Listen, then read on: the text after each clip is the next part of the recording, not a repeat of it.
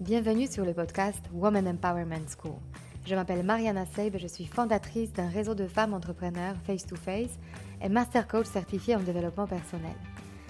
Je conçus ce podcast en pensant à toutes celles qui souhaitent accéder à leur puissance intérieure pour créer du changement dans leur vie et entreprendre les projets les plus audacieux. Ensemble, nous allons apprendre à mieux nous connaître, lever nos barrières et accéder à notre intuition féminine pour mener la vie dont nous rêvons profondément. Alors, si tu es une femme qui souhaite développer ton business et créer l'impact dont tu seras fière, ce podcast est fait pour toi. Et si après avoir écouté cet épisode, tu penses à quelqu'un qui pourra en bénéficier, n'hésite pas à le partager et à laisser un avis 5 étoiles pour augmenter sa visibilité. Alors, prête pour changer ta vie? Allez, on commence Bonjour mes beautés Aujourd'hui, je vous parle de l'équilibre. La notion que Sandra Fiodo a si bien illustrée dans l'épisode précédent. J'enregistre cet épisode de la plage et ça tombe bien parce que ce mouvement de vagues, ce va-et-vient, va précisément refléter ce que j'ai envie de vous dire à propos de cette notion d'équilibre et comment on arrive à le ressentir? Le mot équilibre apparaît souvent dans votre ligne des résultats de nos coachings. Ça veut dire que vous voulez en faire un objectif à long terme. C'est comme si l'équilibre était un effet secondaire du succès collé, serré, un fait, un résultat de cause à effet. Vous dites souvent, quand je vais y arriver, je vais être enfin en équilibre. Quand j'aurai ce poste, quand j'aurai cet argent, quand j'aurai fondé cette famille dont je rêve. Là, je serai en équilibre. En réalité, il faut quand même se rendre compte que chacune parmi nous va passer plus de temps dans sa vie à chercher le chemin pour arriver qu'en y arrivant vraiment.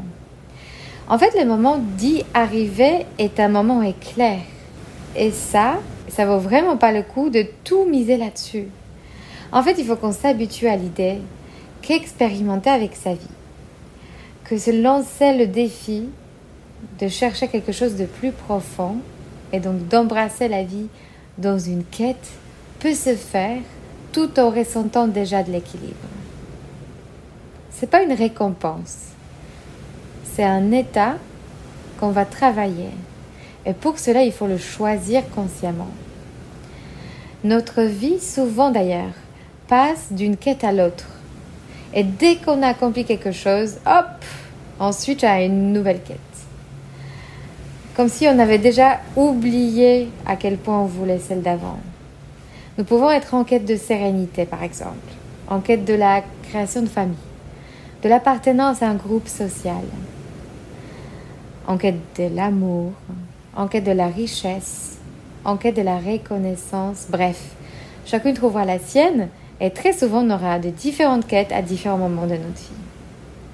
Cette sensation de recherche, pour certaines parmi nous, cette sensation de ne pas savoir où aller, éveille des émotions inconfortables. Très souvent des émotions comme l'angoisse, la peur de ne pas y arriver, l'inquiétude. Et quand ces émotions s'installent durablement et pendant longtemps en nous, c'est difficile de rebondir parce que c'est difficile d'être motivé pour agir. En fait, nous rentrons dans un état d'impuissance, quelque chose qui nous paralyse. Et cette immobilité dans la vie va nous amener à ne rien changer à rester là où nous sommes et très souvent même à trouver des arguments pour soutenir l'état actuel. Ah, au final, ce job n'est pas si mal. Ah, au final, ma vie, euh, qu'est-ce que je cherche de plus? Je veux que vous observiez à quel point notre paralysie générale a été déclenchée par une émotion et non pas par des circonstances externes. Et donc, en fait, nous obtenons le résultat de ne pas arriver à nos objectifs car nous sommes incapables de nous mettre en action et donc à nous mettre en mouvement. En réalité, l'équilibre n'est pas un objectif en soi. L'équilibre, c'est une conséquence d'une vie en mouvement.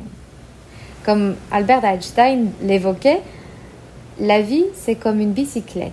Il faut avancer pour ne pas perdre l'équilibre. quand on stagne, ou bien quand on fait tourner une seule roue de votre vie, en s'investissant à 100% dans un seul domaine, par exemple celui du travail, c'est très difficile de rouler longtemps sur une seule roue. C'est épuisant même. Et l'équilibre est interrompu. En regardant l'équilibre de ce point de vue, nous pouvons conclure qu'elle dépend de nos émotions et donc il y a des émotions qui nous font stagner et d'autres, alors, lesquelles seront celles qui nous feront avancer. Et là, je vous donne un exemple de ma vie d'avant. Lors de ma dernière année en tant qu'employée, j'enchaînais des rhumes, des angines, des douleurs de dos, des douleurs de muscles. Je ne savais pas trop pourquoi cela m'arrivait tout le temps. Et d'ailleurs, je trouvais toujours une explication. C'est le changement de saison. C'est parce que je suis fatiguée. C'est ma posture toute la journée devant l'ordi qui déclenche le, le mode dos. C'est parce que j'ai pris froid, c'est parce que mon pull n'était pas assez chaud, c'est parce que ma boisson était trop froide, bref. Quelque part, c'était normal. Un jour, je me suis pointée chez une femme acupuncteur ou acupunctrice d'ailleurs. je ne sais jamais.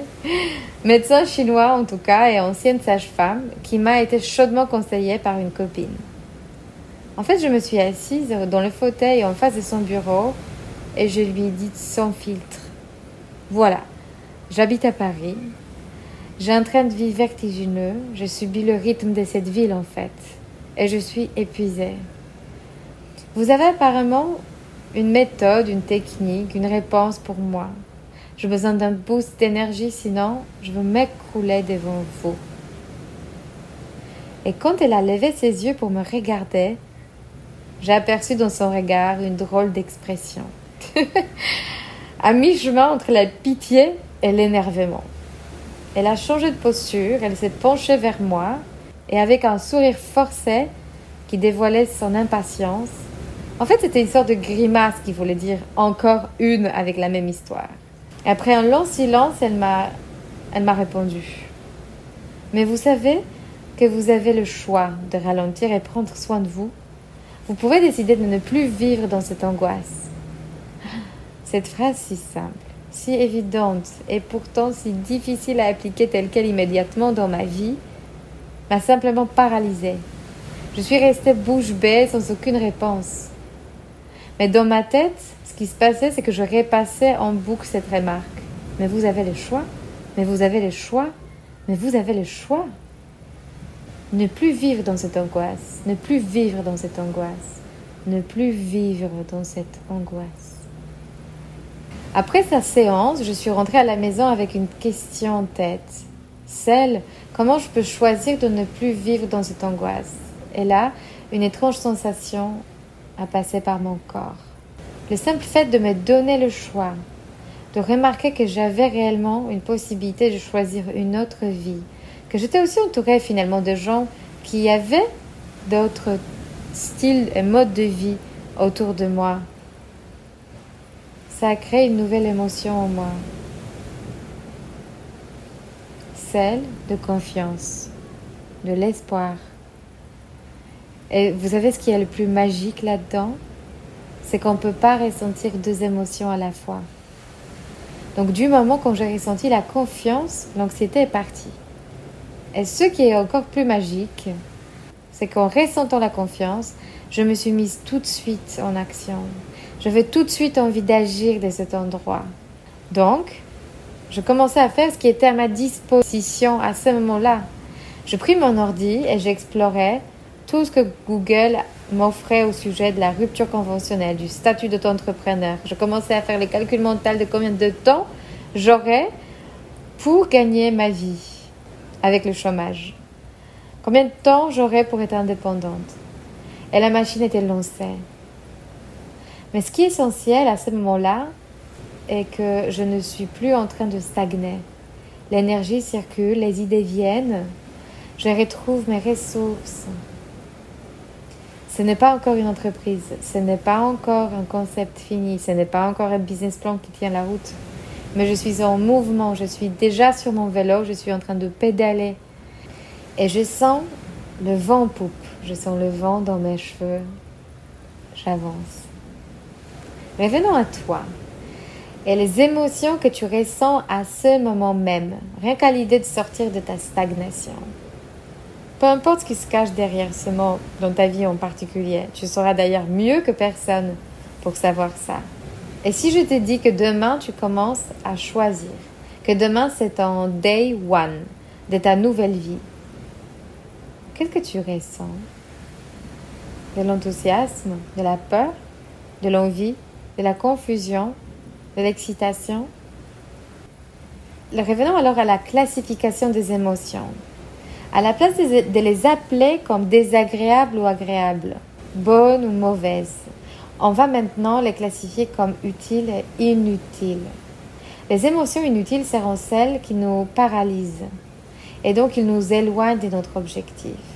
Par exemple, si tu rêves d'une vie plus épanouie, plus riche, plus grande que celle que tu as en ce moment, les émotions qui te seront inutiles seront l'angoisse, l'inquiétude, l'autopitié, la honte, la déception ou la culpabilité. En fait, il est impossible de construire une nouvelle vie en étant dans une de ces émotions trop longtemps. Elles nous paralysent. Elles nous éloignent d'une vie en mouvement. Elles nous font perdre notre équilibre. Alors, si on connaît déjà les émotions inutiles, lesquelles seront les émotions utiles? Ça serait de l'excitation, la confiance, de l'amour, la sérénité, la détermination, le focus. À chaque fois donc, quand quelqu'un ou quelque chose nous pousse de notre vélo et on tombe, on peut avoir cette idée que derrière, on pourra toujours se relever, qu'on saura générer en nous une émotion utile. Elle va nous permettre de pédaler à nouveau. Comment? En trouvant une pensée qui la déclenche, qui la génère en nous. Celle par exemple que j'ai le choix, ou celle que je peux au moins essayer. Je peux compter sur moi. Je ne suis pas toute seule j'essaie de trouver une solution. Et ne me comprenez pas mal, je ne veux pas que vous évitiez les émotions inutiles.